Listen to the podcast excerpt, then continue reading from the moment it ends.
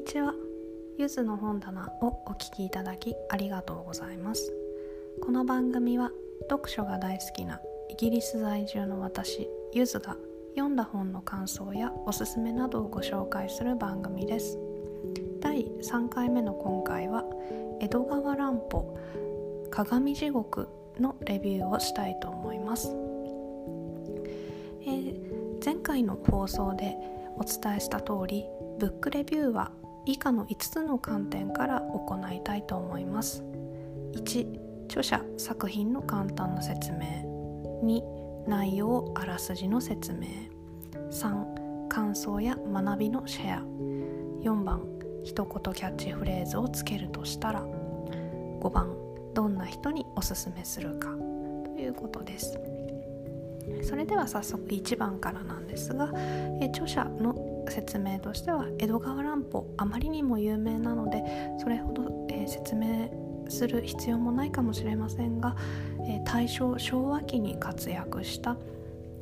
えー、ミステリー作家、え推理小説作家怪奇小説作家ということで、え名を馳せていました、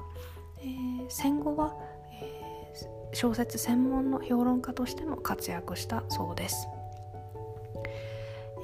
次に作品の簡単な説明ですがこちら、えー、鏡地獄というのは、えー、短編機械小説になります、えー、1926年に発表されたそうです、では、えー、2番内容やあらすじということですが、えー、こちらは、えー、まず複数人の、えー、人間が、えー、怖い話や機械の話をしようと言って、まあ、集まっているというシーンから始まりましてその中の一人の話で、まあ、彼の友人の話になるんですがその友人というのが鏡やガラスといったものが子どもの頃から大好きでちょっと異常なまでにあの好きな、えー、そんな子供でして中学を卒業した時に、えー、家の庭に大きな実験場所を作ってしまうんですね。その彼の実験というものがどんどんどんどんエスカレートしていって、えー、ついに最後にちょっと悲劇が起きるということなんですが、まあ、そんな内容になっています。で3番目の感想学びとしてはここでは感想を述べたいんですけれどもあの私はあの物理とかがあの学生時代にあのかなり苦手な方だったので鏡とかあのガラス、まあ、球体のことはちょっとよくわからないんですけれどもそれでも漠然としたあの不安鏡とかガラスっていうものに対する漠然とした不安は感じるところがあるのでそこは読んでいて面白かったです。で4番目に一言キャッチフレーズをつけるとしたらということなんですが、えー、気づかぬうちに超えた一線ということにしたいと思います。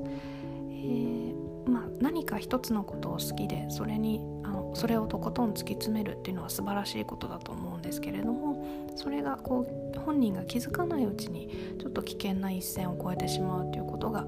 まあ、あるんだなと思うとちょっと怖いところでもあり、まあるなと思いましたのでこういうキャッチフレーズをつけてみました。え最後5番目にこの作品をどんな人におすすめするかということなんですが、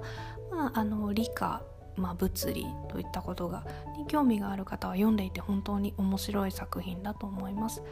もちろんあの私のようにあの物理が苦手な方でもあの推理小説まあ推理小説ではないですね、えー、まあ江戸川乱歩らしい、ま、ちょっとゾッとするような雰囲気を味わいたい方はあの読んでいてとても楽しいと思います。では以上になります。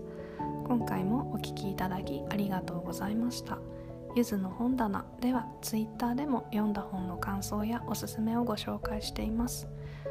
番組名と同じゆずの本棚またはアットマーク ybook21 トマーク YBOOK21 で検索してみてください。それではまた次回の配信をお楽しみに。さようなら。